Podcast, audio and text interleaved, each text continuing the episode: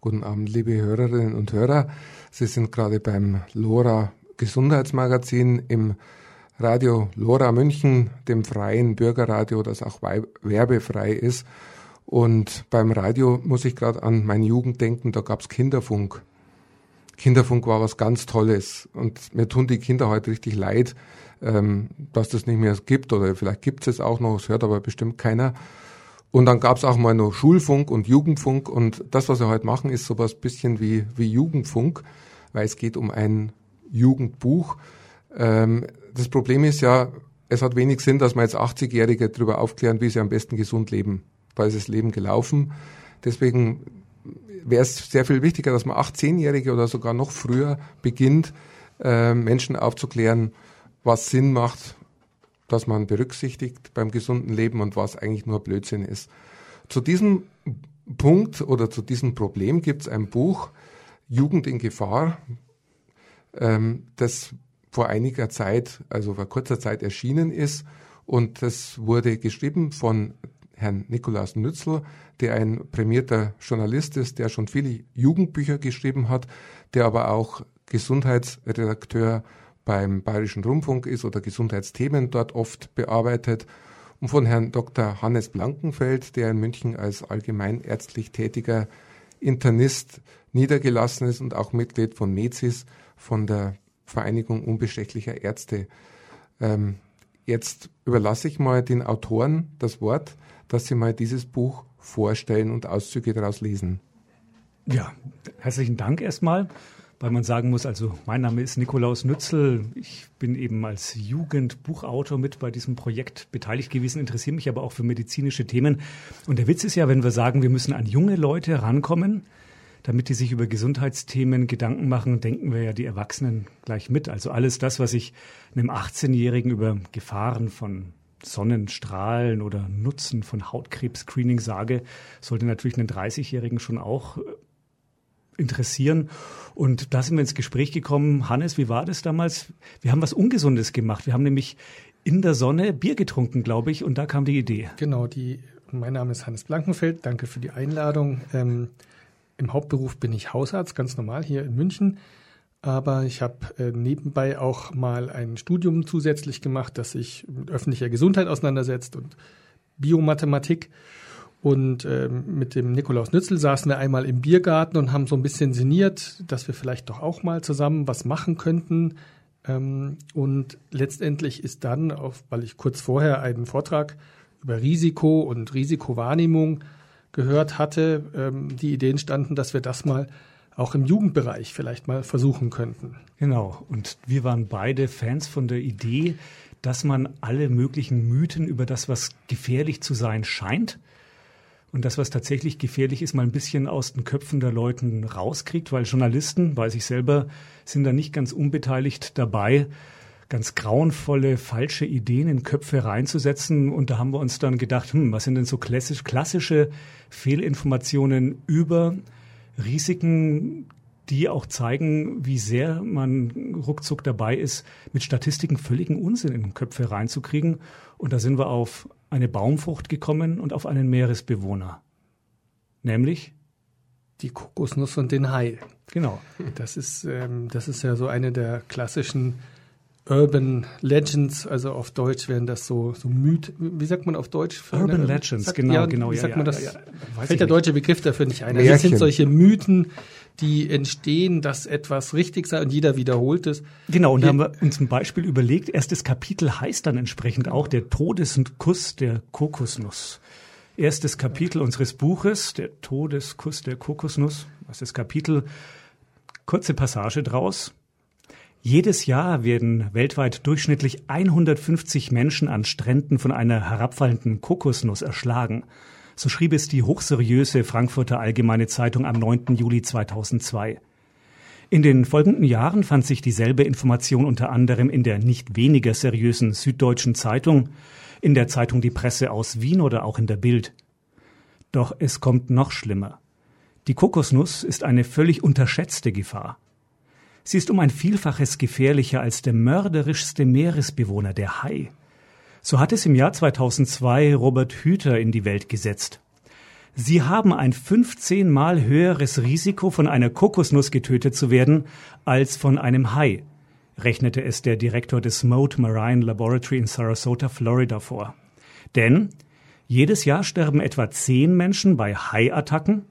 Der Amerikaner wollte damit Urlaubern eine Sorge nehmen. Wer im Meer badet, muss keine große Angst vor Haien haben. Er kann sich auf den beruhigenden Zahlen der Statistik treiben lassen wie auf einer Luftmatratze. Klingt alles völlig einleuchtend, oder? Die Wissenschaft hat festgestellt, der Todeskuss der Kokosnuss ist weit gefährlicher als der gierige Biss eines Hais. Ist aber leider weitgehend Unsinn, Quatsch, Humbug. Lehrreicher Unsinn immerhin. Humbug, aus dem man für das Leben in Deutschland fernab von Palmen, Stränden und Hairevieren einiges lernen kann. Etwas lernen fürs Leben und Überleben, etwas lernen über den richtigen Umgang mit Gefahren, Risiken, Angst, Tod und allem, was zum Dasein doch noch so dazugehört. So haben wir versucht, unsere Hörer reinzuziehen in das Thema Zahlen und Leben, Zahlen und Tod, Zahlen Gefahr, Zahlen und Sex, Zahlen und Angst. Jetzt würde ich aber trotzdem mal wirklich gern die Wahrheit wissen. Wie ist es jetzt denn mit den Kokosnüssen und mit den Haien? Naja, es geht damit los. Was ist denn die Quelle? Da muss man erst mal schauen. Äh, wer ist denn dieser Herr Barnes, der diese Studie erstellt hat? Der war in Papua-Neuguinea, was glaube ich? Also vorweg würde ich noch ganz kurz sagen, also wir wussten das anfangs natürlich auch nicht. Also wir haben uns die, dieses, mit diesen Kokosnüssen und den Haien, das kennt wirklich fast jeder, den man fragt. Und ähm, als wir uns das rausgesucht haben, haben wir selber gesagt, jetzt müssen wir erstmal recherchieren, wie ist denn das? Und ich bin eben auf diese Studie gekommen, die wohl mit dieser Ursprung war, ein, eine tatsächlich wissenschaftlich veröffentlichte Studie. Das war ein ähm, amerikanischer Arzt, der genau. in, in Papua-Neuguinea einige Zeit verbracht hat und der tatsächlich ein Wissenschaftsartikel hat, darüber einige in seiner Ambulanz Patienten gehabt, denen Kokosnüsse auf die Köpfe gefallen sind. Und er hat gesagt, von meinen so und so viel Kokosnussopfern hatten so und so viele ein schweres Schädel-Hirntrauma und irgendwie ein oder zwei davon sind sogar gestorben. Und man kann es gar nicht genau rekonstruieren. Irgendwann muss mal einer hergegangen sein und gesagt haben, na ja, wenn das so und so viele in Papua-Neuguinea sind und es gibt so und so viele Palmenstrände auf der Welt, dann wird es wohl insgesamt so sein und haben das einfach hochgerechnet. Und dann hat es irgendwann die mal. Die Zahlen sind dann völlig absurd. Die kann keiner mehr richtig nachvollziehen, aber jeder schreibt von jedem ab. In jeder Zeitung wird es wieder zitiert im Sommer besonders gerne. Und, und plötzlich ist was in der Welt, was überhaupt ist auch so was Postfaktisches. Es gibt überhaupt keinen Grund, dass man da sagen kann, das ist so. Aber jeder glaubt dran. In dem Fall war auch noch eine Versicherung beteiligt, die halt irgendwie eine knallige Pressemeldung damit machen wollte. Versicherungen verdienen ihr Geld damit, gegen Risiken abzusichern. Wenn ich irgendwie die Aufmerksamkeit auf mich ziehe, indem ich irgendwie ein abstruses Risiko konstruiere, nämlich von Kokosnüssen erschlagen zu werden, dann habe ich ein bisschen Aufmerksamkeit, kann vielleicht meine Produkte in ganz anderen Bereichen besser verkaufen. Da vermuten wir, war so der Zusammenhang, die Kette von Ereignissen. Man muss ja jetzt nur froh sein, dass die Kokosnüsse nicht in Deutschland wachsen, weil wir hätten in Deutschland bestimmt schon längst die Sturzhelmpflicht für Strände, wenn es so wäre. Ja, wer weiß, könnte sein. Wobei, soweit ich weiß, ist die Kokosnuss noch mit so einer weichen Schale umhüllt in Natura. Jein, also, also die Kokosnüsse, wenn die von wenn die von so einer Palme runterfallen, ähm, die, die können ja 20, 30 Meter hoch sein, die können schon tödliche Kraft entfalten. Ähm, das darf man nicht unterschätzen. Nur ähm, dass die also äh, laufend durch die Gegend fliegen, um Leute zu erschlagen, das ist nicht wahr. Wobei wir merken es jetzt, ist, man ist ganz schnell so an der ja. an dem Punkt, wo man sagt, das ist ja irgendwie alles ja. lächerlich und lustig und kann man nicht so richtig ernst nehmen. Aber der Witz ist ja, und das war ja, wir haben schon eine Botschaft mit dem Buch auch gehabt, am Ende geht es ja immer um das Gleiche, nämlich um das richtige Einschätzen können von Risiken, um das Suchen nach Informationen und um das rationale Treffen von Entscheidungen. Und äh, das ist natürlich so eine Gefahr, dass man dann sagt, ach, das ist ja alles Quatsch und ich kann es ja doch gar nicht richtig einschätzen und ich vertraue dem und jenigem. Und derjenige, der mir über Impfrisiken und Impfchancen was sagt, glaube ich nicht, weil das ist ja so alles Quatsch. Da ist man ja ganz schnell dabei. Und das war eigentlich unser Ziel zu sagen, Nein, es gibt natürlich Informationen. Es gibt gute Informationen über alle möglichen Lebensbereiche, die zu finden. Das ist die Kompetenz, die man sich als Jugendlicher, aber auch wie als Erwachsener jeden Tag neu erarbeiten muss, die einem nicht nur ein vielleicht gesünderes Leben verschafft, sondern auch vielleicht mehr Lebenszufriedenheit in dem Sinne. Weniger unnötige Ängste, so die, die bessere Einschätzung von dem, was mich wirklich gefährdet. Und die Gelassenheit zu wissen, völlige Sicherheit im Leben gibt's nicht. Es gibt keine völlige Garantie, dass ich immer die richtigen Entscheidungen treffe in jeder Hinsicht. Das ist bei mir natürlich auch noch ein Grund gewesen, warum ich das Interesse für dieses Thema entwickelt habe, weil ich in meiner täglichen Arbeit mit Patienten ja solchen Themen ganz, ganz häufig konfrontiert werde, den Ängsten der Leute den, dem schweren Raucher, der Angst hat, dass sein Handy ihm einen Hirntumor mhm. ähm, verschafft. Ähm, also völlige Und du sagst dann, nein, nein, es macht Hodenkrebs, oder? Weil es in der. Hosentasche trägt. Genau. okay, der Witz musste sein. Ja gut, was man aus, aus dieser Vergleich lernen könnte, man sollte, wenn man schon Urlaub am Strand macht, möglichst lang im Wasser bleiben, weil die Gefahren dort sehr viel geringer sind. Außerdem hat man weniger Sonneneinstrahlung, damit weniger Hautkrebsrisiko. Wäre bei mir ganz schlecht, weil ich habe jetzt eine relativ intensive Glatzenbildung bereits. Das ist, wenn ich dann ohne Mütze zumindest lange im so. Wasser wäre, wäre mhm. so eine Sache, müsste ja, man absetzen. Okay. Also das Thema mit dem Hai und der Kokosnuss hat uns deswegen auch noch interessiert, weil das Schöne, diese diese völlig erfundene Zahl mit den Kokosnüssen, dem steht ja noch der Haibiss gegenüber. Und den kann man sehr gut recherchieren. Ja, das ist überhaupt keine Schwierigkeit herauszufinden, wie viele Menschen pro Jahr tatsächlich an Haibissen oder Haiangriffen sterben. Weil in allen zivilisierten Ländern wird das einigermaßen sauber äh, aufgelistet. Also aus Amerika und solchen Ländern weiß man, wie viele Haiattacken es tatsächlich gibt. Also da ist das Dunkelfeld nicht so groß. Also das kann man sehr genau einschätzen. Und nachdem das so 10 bis 15 pro Jahr sind, können wir sagen, ist ein niedriges Risiko. Und wer wie ich im Sommer an die Ostsee fährt, hat noch ein geringeres Risiko. Also zehn auf der ganzen Welt. Ja, genau. Sind hm. also sagen wir Germany first, oder? Wenn es um Urlaub geht. Aber was ich eben auch interessant fand, und ich bin gerne Journalist, aber ich muss natürlich mit meiner Zunft manchmal schon auch ein bisschen hadern, weil diese Berichte, diese Schlagzeilen, die werden ja von seriösen, vermeintlich oder tatsächlich seriösen Medien auch immer gerne wieder gebracht. Und äh, es gibt halt, gerade wenn wir im Ernährungsbereich sind, Sachen, wo man statistisch gesehen dann wirklich ganz große Bauchschmerzen im wahrsten Sinne des äh, Wortes bekommt. Ne? So Überschriften wie eine Wurst am Tag kann tödlich sein. Sowas liest man gerne mal als Überschrift. Da stehen dann vielleicht auch irgendwelche Studien dahinter. Und sich dann zu überlegen als Leser, was ist denn damit gemeint, wenn das in einem seriösen Magazin wie Focus steht oder halbwegs seriös, dann muss doch da irgendwas dran sein. Kann aber auslösen, dass ich dann künftig immer Angst habe, wenn ich verarbeitetes Fleisch esse, wenn ich Wurst esse. Ne? So dieses Ding, muss ich Angst haben, wenn ich rotes Fleisch esse, werde ich gesund, wenn ich weißes Fleisch esse, wenn ich Tee trinke, werde ich da gesünder, als wenn ich Kaffee trinke. Wie ist das? Wie viel Zucker darf sein? Weißzucker? Da gibt es so viele unglaublich schlecht aufbereitete Informationen drüber, die aber von der Presse, von meinen Kollegen, leider, leider muss man sagen, immer wieder eine lebensgefährliche Sau sozusagen durchs Dorf getrieben wird, was den Menschen naja, das Leben verleidet, finde ich. Ich muss Ihnen da ein bisschen widersprechen. Damit beginnend, äh, dass natürlich keine Wurst zu essen auch zum Tode führt. ähm, Na, man kann ja Brot essen. Allerdings etwas später. Ähm, das ist das, was eigentlich der, die eigentliche Aussage ist. Ja. Es gibt da ganz viele äh, Studien zu diesem Thema, auch die zum Beispiel Sieben-Tage-Adventisten-Studie aus USA, wo man eben eine kontrollierte Population hat, wo man ähm, vegetarische Ernährung untersuchen kann. Und das ist wirklich so, dass die einfach länger leben. Und ähm, ob man das jetzt wirklich so reißerisch sagen sollte und Ängste erzeugen, das ist natürlich zu diskutieren. Aber anders kommt es oft einfach nicht an. Ja, aber was kommt an? Dass man, wie der Hannes Blankenfeld schon sagte, sich um das eine kümmert, aber was man sonst mit seinem Leben so anstellt, nicht im Blick hat. Dann esse ich keine Würste mehr, aber rauche weiter. Hm, ergibt das Sinn? Also das ist ja das Problematische, dass die Leute auch sehr gerne dann sehr monokausal denken und vor allem so einen äh, Automatismus drin haben nach dem Motto, dieses eine als Ursache führt zu diesem anderen als Wirkung und zwar mit dieser und jener prozentual bezifferbaren Wahrscheinlichkeit. Das ist eine große Sehnsucht, die die Menschen haben, zu sagen, oh, das ist ziemlich gefährlich, dem gehe ich aus dem Weg, also bin ich auf der sicheren Seite. Und das ist ein Problem, wo ich denke, da muss man schon dagegen angehen, zu sagen, so einfach ist es halt leider nicht. Naja, ich finde schon, ich finde schon relativ einfach, weil es ist zum Beispiel, ich kenne es aus dem internistischen Milieu, wenn jetzt einen Herzinfarkt hat, klar, braucht man ja keinen aufklären. Es weiß ja jeder, ne, dass Rauchen sehr viele schädliche Folgen hat. Aber natürlich sagt der Arzt, jetzt müssen Sie aufhören zu rauchen. Er müsste aber auch sagen, Sie müssen aufhören, Wurst zu essen. wenn er einen Herzinfarkt hatte. Das ist einfach eine Tatsache, das wird aber nicht gemacht. Ja.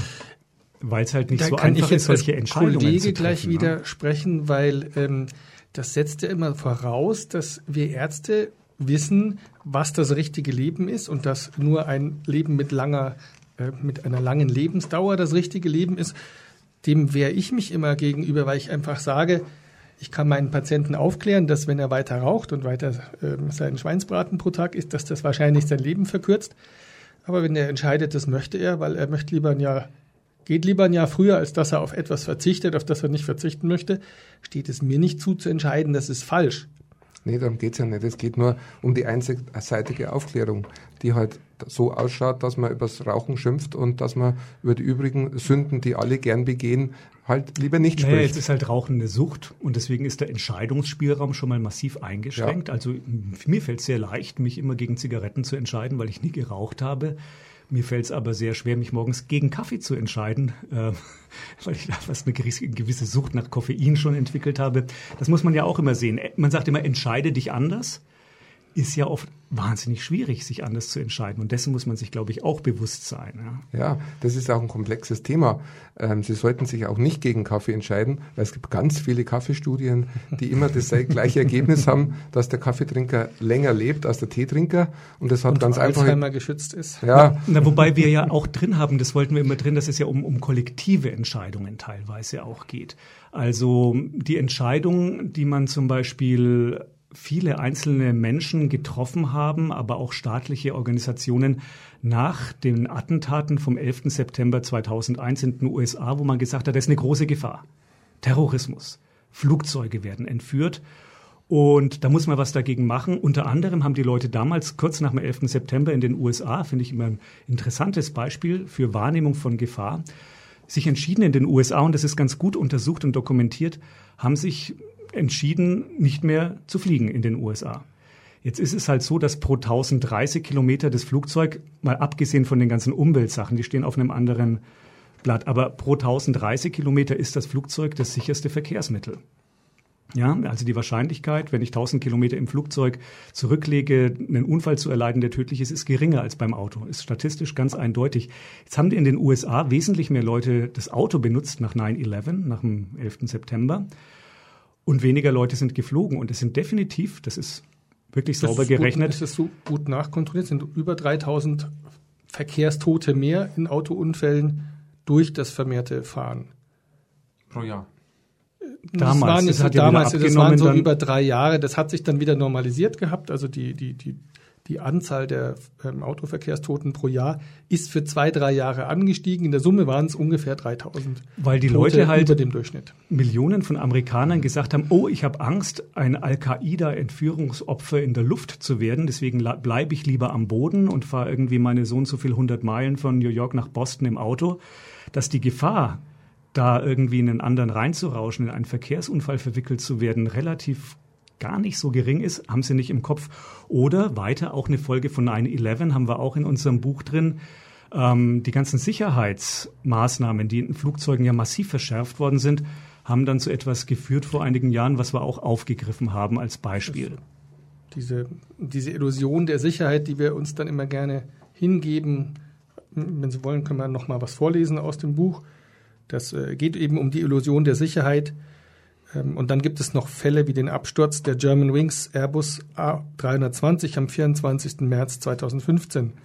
Der 27-jährige Co-Pilot beendete sein Leben, indem er das Flugzeug in den Alpen zerschellen ließ. Die anderen 149 Menschen an Bord, die er mit in den Tod riss, waren ihm hilflos ausgeliefert. Darunter eine Gruppe von 16 deutschen Schülern und ihren beiden Lehrerinnen. Solche unvorstellbar schrecklichen Dinge geschehen. Sie machen eines deutlich, es gibt im Leben keine absolute Sicherheit. Der Absturz des Flugzeugs zeigt sogar auf makabre Weise, wie das Streben nach absoluter Sicherheit dazu beitragen kann, das Leben erst in Gefahr zu bringen. Ein Grund dafür, dass der Co-Pilot den Airbus zum Absturz bringen konnte, lag darin, dass es ihm gelang, sich allein im Cockpit einzusperren. Die Fluggesellschaften haben die entsprechenden Vorrichtungen eingebaut, um Flugzeugentführungen zu verhindern, wie sie am 11. September 2001 geschehen waren. Man weiß nicht, ob der Absturz des German Wing Bus hätte, German Wings Airbus hätte verhindert werden können. ähm, wenn sich diese Vor Sicherheitsvorrichtungen nicht, wenn es diese nicht gegeben hätte. Aber viele spricht dafür. Viele Menschen in der modernen Welt glauben, man könne alles in den Griff bekommen. Wer alles richtig macht, in dessen Leben kann nichts schiefgehen. Wer nur tagsüber auf der Straße geht und gefährliche Gegend meidet, wird nie Opfer von Gewalt. Wer sich beim Radfahren immer brav umschaut und einen Helm aufsetzt, wird sich nie schwer verletzen. Wer sich stets an die Baderegeln hält, wird nicht ertrinken. Wer sich in der Schule eine gute Ausbildung verschafft und vernünftig mit Geld umgeht, wird nie arm sein. Wer sich gut ernährt, ordentlich Sport treibt und regelmäßig zum Arzt geht, der wird nicht unerwartet von einer bösen Krankheit erwischt. Schön wär's. Und das ist halt das, was wir immer wieder drin haben in dem Buch, dass es in vielen Bereichen extrem schwer ist, als Individuum, aber auch für die gesamte Gesellschaft, Risiken wirklich passend und adäquat einzuschätzen und angemessen darauf zu reagieren. Ich bin mit meinen anderen Jugendbüchern oft an Schulen eingeladen gewesen und habe im Zusammenhang, auch bevor wir das Buch geschrieben haben, immer mal so Fragen dazu gestellt. Was glaubt ihr denn? Wie, ist denn das, wie gefährlich ist denn das und das? Wie gefährlich ist das und das? Und habe zum Beispiel gefragt, Kriminalität ist ja was, wofür wir viel Angst haben. Eltern machen ihren Kindern ja auch wahnsinnig Angst. Bah, darfst nicht nachts irgendwie die 500 Meter von deiner Freundin alleine in der Dunkelheit nach Hause gehen. Habt ihr mal gefragt, was denkt ihr denn? Wie viele Jugendliche in Deutschland werden pro Jahr Opfer von tödlicher Gewalt? Wie viele Jugendliche im Jahr werden erschlagen, erstochen, erschossen? Ja? Und da kommen Zahlen, die sagen dann 15.000, 12.000. Wenn einer eine hohe Zahl nennt, ist auch interessant, kommt der nächste mit einer fast noch höheren. Aber ich habe da wirklich Schätzungen gehört, wo Jugendliche denken, dass 15.000 Jugendliche, nur die Jugendlichen, jedes Jahr in Deutschland durch Gewalt sterben. Es gibt Jahre, da ist es nicht ein einziger in der Altersgruppe zwischen 14 und 18. Ja? Laut der Statistik des Bundeskriminalamts. Und das sind ja Gewaltverbrechen, da gibt es keine große Dunkelziffer. Wenn ein 17-Jähriger erstochen oder totgeschlagen wird, dann taucht das auf. Aber diese massive Unterschätzung, in manchen Jahren sind es dann natürlich schon mal zwei, drei oder vier, aber 15.000. Und dann muss man sich mal vorstellen, mit was für einer absoluten Fehleinschätzung von Bedrohung diese jungen Leute abends durch unsere Straßen gehen und daraus entsteht dann natürlich ein ganz komisches Selbstgefühl auch. Daraus entstehen dann auch ganz komische Einstellungen, welche Sicherheitspolitik, Innenpolitik man machen müsste. Und da hilft auch wieder nur das Gleiche wie in der Gesundheit. Informationen sammeln, Informationen bewerten und daraus rationale Entscheidungen ableiten oder sagen, ich lebe in Unsicherheit und kann gerade gar keine Entscheidung treffen. Das war unser Anliegen. Wo man aber auch schnell wieder bei der medizinischen Themen ist, was wir drin haben. Wir haben eben Angst vor Kriminalität drin, Angst davor, psychisch krank zu werden. Viele Jugendliche lesen ja auch so Statistiken. Boah, jeder fünfte Jugendliche leidet an Depressionen. Ja, wo ich, wenn ich das als 15-Jähriger lesen würde, denke, boah, der, der, der, der, der, ich hatte noch keine, aber das muss ja quasi irgendwann mal sein, so wie fast jeder Pickel kriegt. Kriegt irgend jeder, irgendwann jeder Jugendliche eine Depression, ist ja scheußlich. Dann kann man es ja für Erwachsene auch lesen, dass jeder dritte Erwachsene regelmäßig mal eine behandlungspflichtige, eigentlich behandlungspflichtige psychische Erkrankung hätte.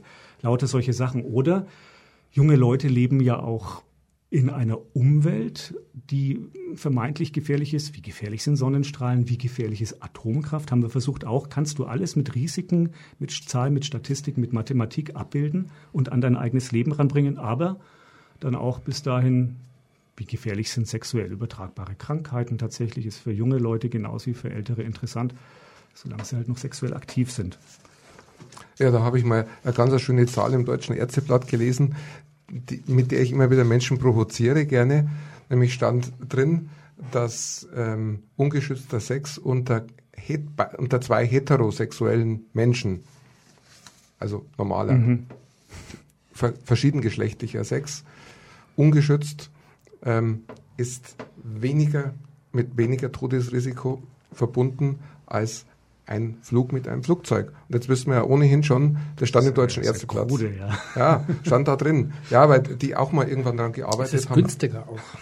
es, es ist nicht sicher. Aber wir haben ja gerade jetzt erfahren, dass das Fliegen ohnehin im Grunde sehr sicher ist. Ja, aber es macht sich ja hoffentlich kaum jemand beim Sex Gedanken drüber, ob das jetzt lebensbedrohlich sein könnte. Also das ist ja, dann ist aber ganz interessant, naja, weil da völlig äh, wirr die Kategorien zusammengeschmissen werden, oder? Nee, es, es, es war mal ein, ein schon für mich ein Meilenstein-Artikel im Deutschen Ärzteblatt, der einfach mal klargelegt hat, ähm, das, das ist einfach nicht mehr das. Und ich glaube, der, der Hintergrund war genau der, dass man auch mal sagen wollte, äh, Leute, habt mal wieder Spaß am Sex, weil das ist ja, das Thema ist ja lange Zeit ähm, sehr, sehr freudlos gewesen. Ja, finde ich schwierig. Also ich bin ja in Zeiten aufgewachsen, als halt HIV ein großes Thema war, wo dann all die Kampagnen für Sex mit Kondom offene Türen eingelaufen sind wo man sagen kann, dass das nicht die Massenseuche wurde, die es, äh, wo es in den 80er Jahren mal hieß, das würde es werden,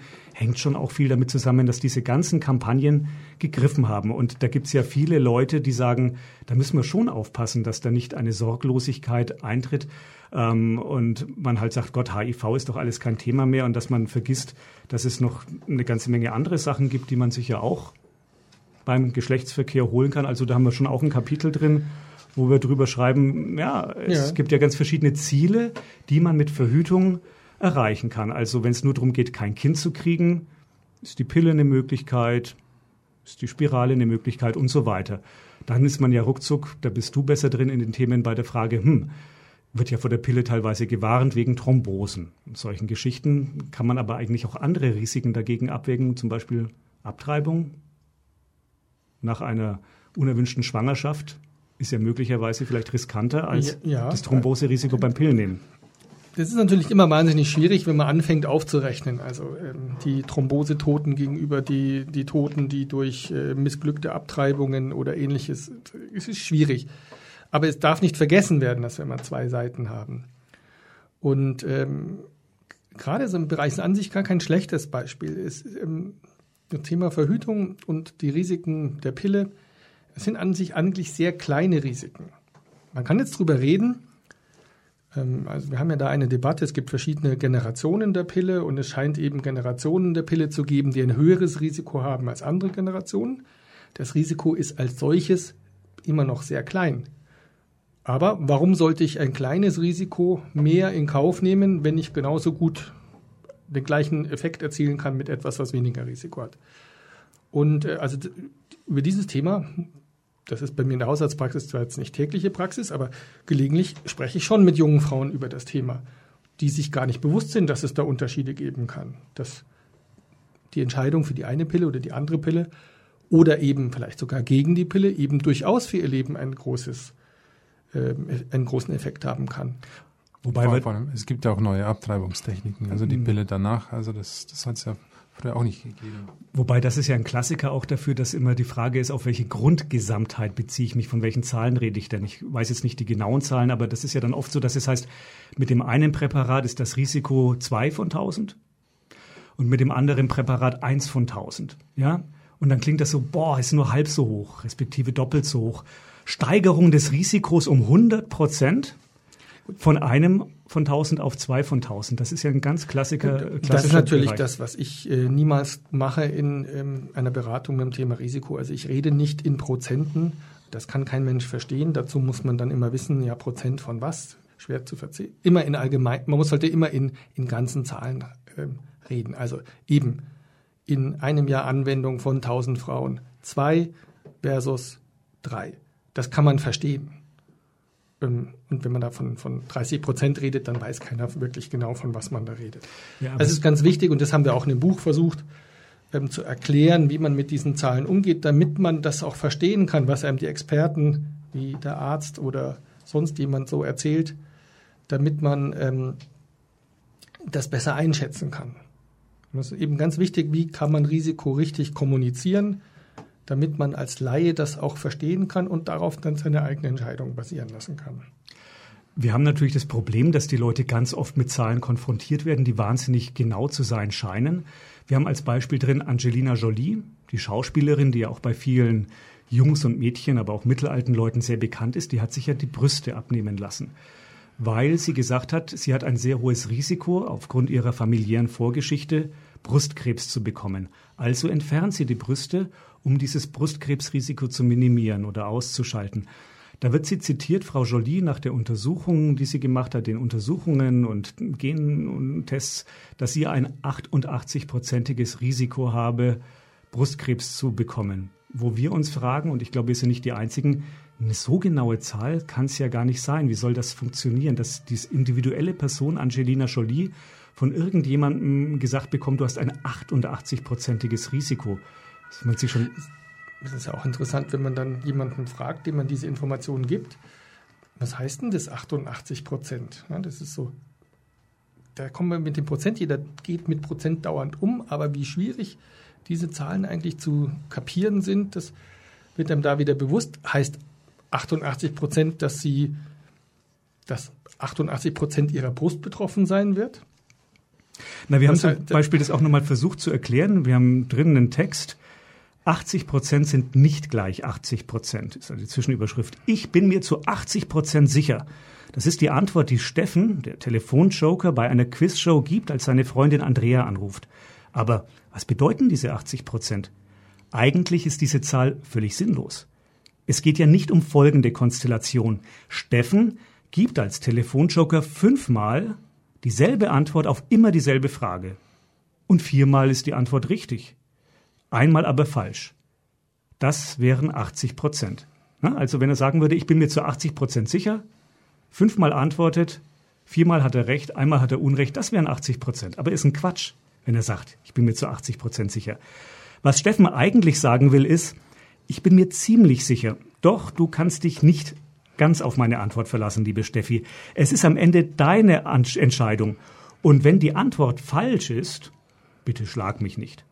Wenn Steffen hingegen sagen würde, ich bin mir zu etwa 80 Prozent sicher, dass beim Würfeln eine Zahl zwischen 1 und 5 kommt, dann ist das eine völlig andere Aussage. Denn die Wahrscheinlichkeit, dass eine der sechs Zahlen des Würfels erscheint, ist 1 zu 6 oder 16,66 Prozent. Wenn man einen ordentlichen Würfel sehr, sehr oft wirft, kommt jede Zahl gleich oft vor.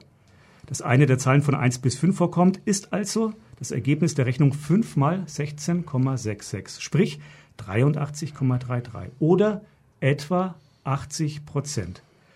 Aber diese etwa 80 Prozent, also ich bin mir zu etwa 80 Prozent sicher beim Würfeln, dass eine Zahl zwischen 1 und 5 kommt, kann ich sagen. Aber ich kann eben nicht sagen, ich bin mir zu etwa 80 Prozent sicher, dass dieses oder jenes passiert. Ja, das, was weiß ich, Ludwig II. im Alter von 35 Jahren gestorben ist, könnte ich sagen, bin ich mir zu 80 Prozent sicher. Heißt in Wirklichkeit, ich weiß es echt nicht ganz genau. Aber rate du mal an meiner Stelle und hau mich nicht, wenn es falsch war. Das ist das Problem. Die Leute arbeiten die ganze Zeit mit Zahlen, um eine Wirklichkeit wiederzugeben, die mit diesen Zahlen gar nichts zu tun hat. Werden Sie jetzt Mitglied im Lora Förderverein. Durch Ihre Hilfe bleiben wir eine Plattform für kritische Gegenöffentlichkeit. Mehr Info unter www.lora924.de oder Telefon 480 2851. Noch einmal 480 2851. Ja, liebe Hörer, Sie sind gerade im Gesundheitsmagazin von Lora München und am Mikrofon Dr. Peter Pommer aus Fronten und der Dr. Robert Konert aus München. Und wir haben heute das Thema Jugend, wir sind also praktisch im Jugendfunk, Jugend und Gesundheit und Risiken des Lebens. Das ist ja doch ein Ding, was die jungen Menschen zum Teil vielleicht gar nicht wahrnehmen oder zum Teil auch überschätzen. Und genau dieses Thema äh, hat dieses Buch Jugend in Gefahr von Nikolaus Nützel und Dr. Hannes Blankenfeld zum Thema. Die sind beide bei uns da. Der Herr Nützel ist freier Journalist, der schon mehrere Jugendbücher geschrieben hat und der auch als Gesundheits- und Medizinfachjournalist unterwegs ist und dort jetzt kürzlich erst sogar einen, einen ganz hochdotierten Preis bekommen hat. Und Dr. Hannes Blankenfels ist Internist und Hausarzt in München, Mitglied bei MEZIS, ähm, die Vereinigung äh, unparteiischer und unbestechlicher Ärzte. Und äh, dass Sie die Sendung auch noch nachhören können, da sagt Ihnen jetzt gleich der Kollege Konat, Ja, also wir haben jetzt ein bisschen verändertes äh, Schema auf dem äh, auf DAB Plus, äh, so dass wir äh, am Freitag wiederholt werden. Also Freitag um 15 Uhr. Ja, und wir hatten vorhin ja schon über Risiken aus allen möglichen Lebensbereichen gesprochen und sind jetzt zu dem Ergebnis gekommen während der Musik. Eigentlich müssen wir über sommerliche Risiken auf jeden Fall reden. Und wir haben jetzt ja jeden Tag etwas, was viele Leute als geradezu tödlich empfinden, nämlich die Sonne, die für Hautkrebs sorgen kann, ist eine Angst, die viele haben. Und wenn ich durch die Gegend laufe und die ganzen Leute mit ihren Sonnenbränden sehe, denke ich mir, oh Gott, oh Gott, die sind alle direkt auf dem Weg in das Grab geradezu. Hannes, du als Arzt, der ja sich auch mit der Haut seiner Patienten befassen muss, als Allgemeinarzt, wenn die in deine Praxis kommen und sagen, oh Gott, Herr Doktor, ich habe ab und zu mal Sonnenbrände gehabt oder wie ist denn das allgemein? Man hört, Hautkrebs ist wahnsinnig tödlich und wahnsinnig gefährlich. Bitte untersuchen Sie mich, da muss doch was feststellbar sein, da kann ich doch mein Leben retten auf die Art und Weise. Was sagst du denen denn? Das Häufigere ist eigentlich, dass ich die Leute beruhigen muss, weil ähm, was das Thema Hautkrebs angeht, ähm, ist doch eine gewisse Hysterie entstanden in den letzten Jahren, befeuert durch unterschiedlichste ähm, Player im System. Und ähm, die Leute sind oft einfach nicht gut informiert. Und das heißt, die erste Aufgabe ist erstmal, dass den Leuten klar mache, wie groß ist denn überhaupt das Risiko, ein malignes Melanom zu bekommen. Das ist der schwarze Hautkrebs. Das ist der schwarze Hautkrebs, der tödliche Hautkrebs. Denn wenn, wenn, er nicht früh genug entdeckt wird, tödlich. Genau, also der potenziell tödliche hm. Hautkrebs, mhm. muss man sagen. Ähm, denn das eine, was schon den Leuten nicht bewusst ist, wenn man immer so hört, äh, Hautkrebs ist der häufigste Krebs des Menschen, dann ist das nur ein Teil der Wahrheit, denn eigentlich reden wir immer über den schwarzen Hautkrebs, weil das der potenziell tödliche Hautkrebs ist. Die aller, allermeisten Hautkrebsformen sind aber weißer Hautkrebs. Das ist ein Krebs, der im Lauf des Lebens entsteht, eher die älteren Menschen betrifft und so gut wie nie tödlich verläuft. Und um den geht es bei unserer Hautkrebsfrüherkennung eigentlich nur sekundär. Die Leute haben ja Angst vor dem schwarzen Hautkrebs, weil sie nicht sterben möchten. Und also zum einen ist denen schon mal gar nicht klar, dass das sehr viel seltener sind. Es sind im Jahr nur 20.000 schwarze Hautkrebse, die neu entstehen oder 25.000 in der Größenordnung. Die Leute glauben aber, es sind wesentlich mehr. Es wird überschätzt. Deutschland oder? In Deutschland haben wir etwa 20.000 bis 25.000 maligne Melanome pro Jahr. Also neu, erst neu Erst neu aufgetreten. Ja. Ist denn die Zahl der Menschen, die daran sterben? Wir haben jetzt ja doch etliche Jahre, wo die Kassen massiv dafür werben, dass man sich untersuchen lässt. Ist die Zahl gesunken eigentlich? Das müsste es eigentlich, wenn man sagt, äh, dass man eine Früherkennung betreibt, die sinnvoll Sinn stiftet, dann müsste ja die Sterberate sinken, weil die Leute, die wir ja vorher entdeckt haben, können nachher nicht dran sterben. Ähm, wir haben ein Problem, dass das Ganze noch nicht so lange läuft, dass man sagen kann, das wird noch hinterherhinken. Aber wir sehen in der letzten Zeit gar keine Veränderung, eher sogar ein leichtes Ansteigen der Sterberaten im malignen Melanom und können bisher keinen positiven Effekt des Hautkrebs-Screening nachweisen. Jetzt gibt es genug Kritiker des Ganzen, die sagen, wir werden das auch nie können. Das ist ineffektiv, das funktioniert nicht. Deutschland ist übrigens das einzige Land der Welt, das ein Hautkrebs-Screening in dieser Form durchführt, wie wir das machen. Wobei es ja von der gesetzlichen Krankenversicherung erst ab 35 Jahren allgemein gezahlt wird. So ist das allgemeine, ähm, die allgemeine Regelung. Jede Krankenkasse muss äh, ihren Versicherten, also jede gesetzliche Kasse muss ihren Versicherten ab 35 ein zweijähriges Screening finanzieren.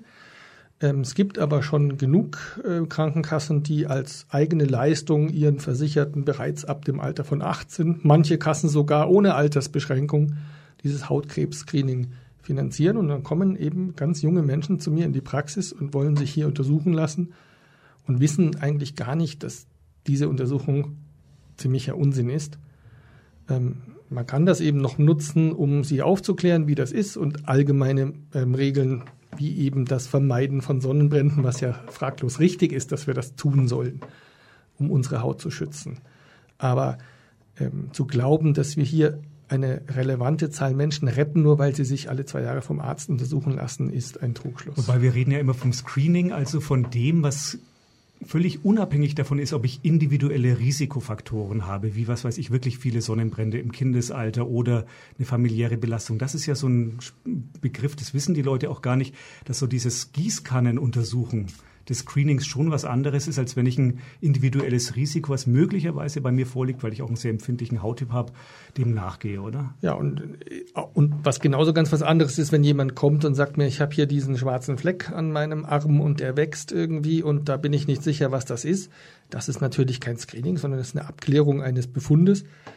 Und äh, das soll man selbstverständlich tun und das auch in jedem Alter, wenn das Symptom kommt. Dafür Dafür sind die Ärzte ja dann da, das abzuklären. Ja, wir wollen aber die, die Jugendlichen nicht äh, ständig nur verunsichern. Vielleicht sagen Sie ein paar Tipps, was denn sinnvoll ist. Als Jugendlicher, welche, welche vorsorglichen äh, Gesundheitsmaßnahmen die Jugendlichen doch beachten sollten. Das ist natürlich schwierig, das jetzt so im großen Bogen zu sagen, aber äh, also ich nee, fangen wir mal mit, mit, mit Zähneputzen also an. Also. Gut, da sind wir jetzt vom Hautkrebscreening gleich weg. Ja. Ähm, also grundsätzlich empfehle ich äh, meinen jungen Kunden, meinen jungen Patienten immer entspannt umzugehen und mal die wichtigsten Dinge zu berücksichtigen. Und die wichtigsten Dinge sind, da kommen wir leider wieder drauf, das Nichtrauchen und der, der relativ vernünftige Lebenswandel mit ähm, begrenzten Mengen Alkohol. Ähm, bei Drogen sollte man sich, wenn es geht, vielleicht sogar gänzlich fernhalten. Wobei man da wunderbar drüber streiten das kann. Ist leider alles nicht so völlig überraschend, Herr Dr. genau. Und leider ist es genauso. Ich versuche zu sagen, dass diese Sachen das Problem ist ja nur, dass diese Sachen, die uns eigentlich allen klar sind, werden ja schon nicht gemacht oder nicht, nicht berücksichtigt. Ja? Aber wenn wir uns darauf konzentrieren würden, die vier, fünf Dinge, die allen ewig lang bekannt sind, zu beherzigen, umzusetzen, hätten wir schon viel gewonnen. Wobei das eine hat ja mit dem anderen schon was zu tun, weil ja man denkt, ah, ich lebe vielleicht nicht so richtig gesund, ich hau mir immer mein Nutella irgendwie auf mein Weißbrot drauf. Und dafür gehe ich aber ganz oft zum Arzt, um nachzuschauen, ob ich noch gesund bin. Das ist ja die Denke, die dahinter steht. Und das ist mhm. das, was wir beide höchst problematisch finden. Und das gilt für Jugendliche, für junge Leute genauso wie das für Erwachsene. das ganze Leben durch, Vor allem, ja. du bist ja ganz schnell in so einer viel hilft viel Denke drin, die durch unser Gesundheitssystem befeuert wird. Ich habe, und das fand ich wirklich ein erstaunliches Erlebnis, vom früheren Chef der Deutschen Angestelltenkrankenkasse, Herr Professor Rebscher, in dessen Büro gesagt bekommen, meine Kasse, drittgrößte gesetzliche Krankenkasse, zahlt auch das Hautkrebs-Screening schon ab 18 oder 20, obwohl er sagt, er ist ein gesundheitswissenschaftlich orientierter Mensch mit hohen akademischen Würden, obwohl er sagt, er weiß, dass das Quatsch ist, epidemiologisch gesprochen von der Vorsorge her. Aber seine Marketingleute haben ihm gesagt, wenn wir das nicht machen, dann sind wir im Vergleich zu den anderen Krankenkassen in diesen ganzen Rankinglisten.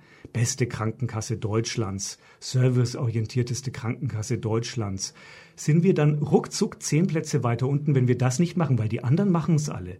Da geht es nicht darum, ob das, was du anbietest als Krankenkasse, einen Sinn hat, sondern es geht darum, ob irgendeine Zeitschrift, ein Ranking-Ersteller sagt, das ist Maß, wo ich sage, das ist eine gute oder eine schlechte Kasse. Was du selber davon dann hältst als Kasse, was auch die Wissenschaft dazu sagt, ist völlig egal. Es ist reines Marketing, dass Krankenkassen solche Sachen anbieten. Bei den Versicherten kommt aber an, wenn meine Kasse mir das aber doch kostenlos anbietet aus Beitragsgeldern, dann muss es doch was Gutes sein. Und das finde ich höchst problematisch, weil da haben wir dann so eine Art marktwirtschaftliche Denke, die gesundheitspolitisch völliger Unsinn ist und einerseits Geldverschwendung ist und gleichzeitig die Leute in die ständige Angst bringt, ich bin ja eigentlich nur ein Kranker, der nicht ausreichend untersucht ist. Das ist ja die ganze Denke, die da immer dahin steht. Aber ist es, ist es denn wirklich so problematisch? Wir wissen zum Beispiel, dass, dass das Prostata-Screening nur von etwa 15 Prozent der, der Männer angenommen wird. Dass, dass das Gebärmutterhalskrebs-Screening auch nur von etwa 50 Prozent der Frauen angenommen wird. Wie, wie, wie stark ist denn die, äh, die Wahrnehmung vom Hautkrebs-Screening bei den Jugendlichen? Ist das, also sagen wir mal bis, bis, bis 30, unter 30?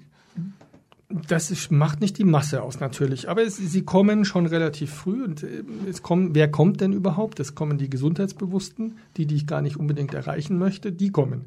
Die, die ich eigentlich erreichen müsste, die sich in Freibad hinlegen und die Haut äh, rot brennen lassen, die kommen ja nicht zu mir. Also es kommen die Falschen und äh, was wir wirklich immer vergessen, ist ein für mich ganz entscheidender Punkt. Wir verbrennen ärztliche Arbeitszeit mit etwas ziemlich Sinnlosem. Und ich spreche jetzt für die Gruppe der Allgemeinärzte, die momentan eher am, am weniger werden wird, weil wir den, das Wegfallen unserer alten verdienten Kollegen durch viel zu wenig Nachwuchs überhaupt nicht kompensieren können. Und statt dass ich mich um die vernünftige Versorgung von echt bedürftigen Menschen kümmere, muss ich Gesunde darüber aufklären, dass sie gesund sind und diese Maßnahme gar nicht unbedingt brauchen und das aber wiederholt. Weil wenn ich das heute sage, dass alles in Ordnung ist, ähm, das ist zwei Jahre später, muss man das erneut bekommen. Und das Hautkrebs, Hautkrebs-Screening ist ein Pass pro Toto. Es gibt ja nicht nur dieses, es gibt jenes und das dritte und das vierte und das fünfte und es trägt dazu bei, dass eine, eine Angstgesellschaft entsteht, die immer sagt, ich bin, statt dass wir uns freuen, dass wir so lang leben wie noch nie und dass wir so gesund sind wie noch nie, immer in der Angst vor der nächsten Erkrankung schon lebt. Und das unbedingt untersucht werden muss und ich muss das schwarz auf weiß kriegen. Und das geht ja in die jungen Köpfe rein und bleibt das ganze ja. Leben lang drin. Und das ist eben genau das, Kriegt was wir nicht, wollen. Raus. Uns geht es ja um Risikokompetenz, um die Frage, wie kann ich selber eben herausfinden, was gefährlich ist und was gut ist? Wo bin ich sicher, wo bin ich unsicher? Wie muss ich mit Unsicherheit umgehen? Und dass es letztlich eben mein Leben ist und dass ich diese Risikokompetenz nicht dauernd an Ärzte delegieren kann, die ich dauernd auf mich draufschauen lasse, äh, Check-ups machen lasse. Natürlich muss ich mich informieren, was gute Ernährung ist, wie wichtig es ist, sich die Zähne zu reinigen oder auch nicht und muss die Informationen einigermaßen vernünftig bewerten. Und das ist eine Aufgabe, die jeder jeden Tag machen muss, aber ohne in Angst zu leben. Und wo wir bei Sommerthemen wie Sonnenbrand sind, wir haben auch Ernährungsthemen, die was mit Sommer zu tun haben. Grillen, ja. Der Killer vom Grill haben wir ein Kapitel überschrieben, wo es um dieses Thema ging, was wir am Anfang schon mal hatten, was aber auch wieder mit Statistik zu tun hat, Ernährung. Ne? Ich lese mal kurz vor aus dem Buch. Haben wir drin geschrieben, eben unter der Überschrift Der Killer vom Grill. Eine Wurst pro Tag kann tödlich sein. Diese knackige Überschrift hat die Zeitschrift Focus gewählt, als sie im März 2013 über Forschungsergebnisse der Uni Zürich zum Thema richtiges Essen berichtete. Die Überschrift ist allerdings ein Beispiel dafür, wie unsinnig sich übers Thema Essen schreiben lässt. Dabei haben die Journalisten des Fokus einen Titel zugespitzt, der über einer Pressemitteilung der Uni Zürich stand, eine Wurst pro Tag ist zu viel. Im zugehörigen Text erklären die Schweizer Forscher, wer täglich mehr als 40 Gramm Wurstwaren oder andere Arten verarbeitetes Fleisch isst, riskiert früher zu sterben. Das Risiko, erhöht sich je 50 Gramm Fleischprodukte pro Tag um 18 Prozent. Und schon eine mittelgroße Wurst wiegt schnell mal 50 Gramm und mehr. Wo ich mich dann frage, was heißt denn das? Das Risiko zu sterben erhöht sich um 18 Prozent. Klingt nach viel. Wenn mein Chef mir sagt, Sie kriegen 18 Prozent Gehaltserhöhung, sage ich super. Ja, wenn man mir sagt, dein Sterberisiko steigt um 18 Prozent, habe ich Angst. Nirgendwo in diesem Text taucht auf, was bedeutet denn das überhaupt? Was hinterlässt das beim Leser? Äh, Essen ist irgendwie gefährlich. Und dann bin ich ruckzuck dabei, so eine Vermeidungshaltung irgendwie immer zu herumzuschwanken und dann vielleicht auch manchmal zu kapitulieren und zu sagen, ah, ich kann es ja eh nicht richtig machen. Und das ist das, was man bei vielen Jugendlichen, aber auch Erwachsenen meiner Ansicht nach sieht. Ja. Kapitulation, dann kann ich ja eh alles essen. Ist doch Wurst. Genau, ich bin, ich bin eh ein armer Sünder und ähm, dann ist auch egal, dann esse ich auch fünf Würste. Aber ich gehe jedes Jahr zum Doktor, genau, um zu schauen, ob ich noch gesund bin. Miss mir bitte mein Blutdruck. Und Cholesterin genau, in Ordnung sind. Genau. Weil zeig mir, dass mein Blutdruck noch in Ordnung ist, obwohl ich letztes Jahr 300 Würste gegessen habe, nämlich fast jeden Tag eine. Wobei man muss schon sagen, also die digitale Technik macht ja solche Fortschritte, dass fast jeder mit so einer Gesundheitsuhr jetzt rumläuft, die dann den Puls äh, misst, die Schlafqualität beurteilt und, und andere Biodaten sammelt. Also da, also da, da das ist der größte Wahnsinn. Also da muss ich sagen, da will ich jetzt die, die Hörerinnen und Hörer, die sowas toll finden, nicht irgendwie vor den Kopf stoßen. Aber ich finde es schon erstaunlich, ich dass schon. ich morgen irgendwo draufschauen muss, um zu wissen, ob ich gut oder schlecht geschlafen ja. habe. Das spüre ich normalerweise im Kopf. Aber das ist jetzt mal wieder ernsthaft. Die Gefahr, die ich bei sowas sehe, ist, dass den Leuten das Vertrauen ins eigene Gefühl, wie fühlt sich denn in meinem Bauch an, was ich gegessen habe? Wie fühle ich mich denn in meiner Psyche, wie fühle ich mich denn in meinem Bauch, wie fühlt sich mein Herz an, wie fühle ich mich unterdrückt, wie fühlt sich, habe ich einen engen Hals, ja? Dass das verloren geht und dass das Jugendliche schon nicht lernen, eigentlich sich zu spüren richtig gehend und immer denken, ich brauche dieses Gesundheitsarmband, ich brauche den Doktor so und so, der mich alle zwei Jahre abcheckt. Das finde ich bedenklich, weil das ist ja der Witz zu sagen, ich habe irgendwann eine Sicherheit aufgrund gesammelter und bewerteter Informationen, wie ich mich durchs Leben durchbewege, vom Essen über den Sex bis in die Freizeit. Aber dann ist auch mal gut und dann fühle ich mich wohl. Fände ich ist, gesund, ja. Ist halt die TÜV-Mentalität. Ja. Also man fährt mit dem Auto zum TÜV, warum soll man nicht als Mensch auch zum TÜV gehen? Ist irgendwie nachvollziehbar. Und äh, jetzt an Sie die Frage, Ähm, wer es beantworten will, ist mir egal. Aber wie erkläre ich einem Patienten, dass dieses äh, TÜV-Prinzip, das beim Auto ja Sinn macht, beim Menschen keinen Sinn macht? Ich erkläre es meinen Patienten damit, dass wir wesentlich komplexer sind als so Autos. Ähm, und äh, dass also diese Vorstellung, wenn man 200 Blutwerte abcheckt und dann die Gesundheit sagen kann, dass das also einfach der Wirklichkeit nicht entspricht. Abgesehen davon können meine Werte heute brillant sein und übermorgen bin ich todkrank. Man muss Zeit aufwenden. Also deswegen nutze ich auch solche Gespräche, um mit dem Patienten mal ins Gespräch zu kommen und so ihnen zu versuchen, diese Mentalität nicht noch weiter zu verstärken. Naja, und was ich als Journalist in der Berichterstattung schon auch erstmal selber lernen musste und was ich aber wichtig finde zu transportieren, ich hatte vor, das schon 20 Jahre her, so ein, es kommt mir im Nachhinein wahnsinnig naiv vor, so eine Art Erweckungserlebnis, wo ich bei einem Medizinprofessor war, da ging es um so Arbeitsplatzkrankheiten wie so Karpaltunnelsyndrom, also so diese Tastaturarme wo er gesagt hat, ja, ist schlimm, ist auch ganz schlecht, wenn man zu viel da entsprechend arbeitet, wird das immer schlimmer. Und er hat gesagt, ja, aber es kann ja auch wieder besser werden. Der Körper kann sich ja selber heilen. Wenn ich das, was mir wehtut, meine Arbeit verändere, kann es ja sein, dass ich von selber wieder gesund werde. Und das war mir klar. Und das ist der Unterschied zum Auto. Wenn die Ölwanne ein Loch hat, dann wird das Auto die nicht von selber zuwachsen lassen, die Ölwanne. Mein Körper kann aber sich selber heilen und darauf zu vertrauen und zu schauen, was braucht denn mein Körper, was brauche ich, damit ich vielleicht durch gesundheitliche Tiefs durchkomme mit Hilfe eines Arztes, aber manchmal vielleicht auch ohne. Das ist eine Denke, die in den Kopf, glaube ich, schon rein muss, von jungen wie von älteren Leuten. Ja, Herr Nüttel, das war ein wunderbares Schlusswort. Wir sind fast am Ende der Sendezeit. Herr Dr. Blankenfeld, haben Sie auch noch ein Schlusswort? Ja, jetzt, jetzt stehe ich da. Ich habe mir keins überlegt. ich auch nicht. Ähm, ich kann es nicht schöner formulieren als der Profi. Der gewohnt ist, Schlussworte zu sprechen. Gut, ähm, damit verabschieden sich Dr. Robert Konert, Dr. Peter Pommer vom Gesundheitsmagazin von Lora München und wir danken unseren Studiogästen, den Herrn Nützel, freier Journalist und dem Herrn Dr. Blankenfeld, Hausarzt aus München.